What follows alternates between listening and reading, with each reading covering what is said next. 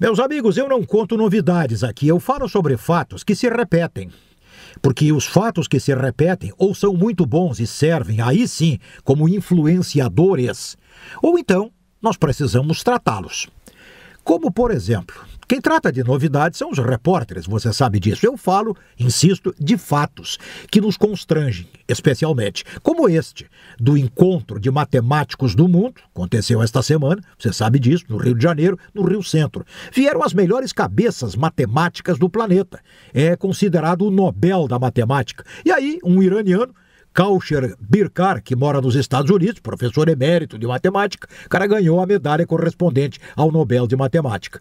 Festa, agradeceu, celebrou, colocou dentro de uma pasta e foi conhecer pessoas, tomar um drink ali no grande salão, colocou a pasta sobre a mesa, afinal, puxa vida, e começou a conversar com as pessoas. Terminada a conversa, 10, 15 minutos, a minha pasta, a minha pasta, a pasta tinha sido roubada, com a medalha dentro. Não tem cabimento. Não tem cabimento. A pasta foi abandonada mais tarde com o celular, com os documentos do cidadão. Então, foi intencionado o roubo da medalha. Mas o que é que o cara vai fazer com a medalha? Vai usá-la? Será desmistificado? Será desmentido? Será desmascarado? Vai vender para quem? Quem vai comprar uma medalha que foi dada a outra pessoa? Ah, não, mas ele vai derreter. Sim, mas o, o derretimento desta medalha de ouro não vai valer mais que 15 mil. Será que vale a pena? Mas mesmo que valesse um milhão ou dois ou não tivesse valor de tanto dinheiro, não tem cabimento. O cara vem para o Brasil para uma cerimônia desse tipo e é roubado. Ah, Prates, mas já roubaram a Gilles Rimet, a Taça do Mundo, a Copa do Mundo, tu não lembras? Claro que lembro. O Brasil ganhou, depois de três vezes campeão do mundo, ganhou a Gilles Rimet de forma definitiva. A taça foi, tra foi trazida para a CBF e sumiu.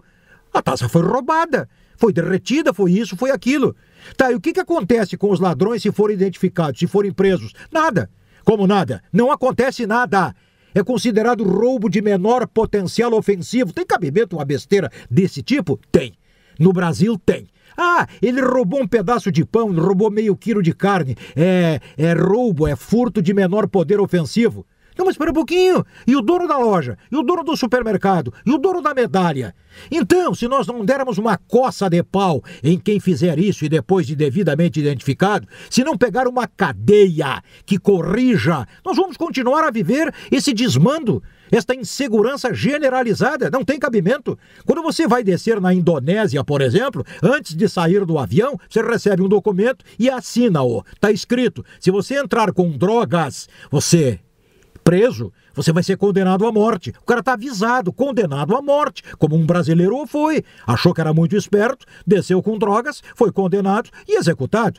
Se nós não fizermos alguma coisa, não digo parecida, mas que o cara se corrija, se emende, nós vamos continuar com esses vexames. Não tem cabimento. Um encontro de cérebros do mundo, o cara vem para o Rio de Janeiro, recebe uma medalha simbólica e é roubado. Não tem cabimento. Sova de laço e cadeia. Ah, não perde tempo, Prates.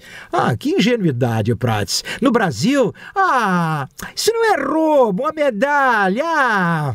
Diz isso na minha delegacia, descarado. Diz, sejas quem tu fores. Diz na minha delegacia. Este país está precisando de espadas e está precisando de estrelas em ombros estrelados. É isso e até a próxima.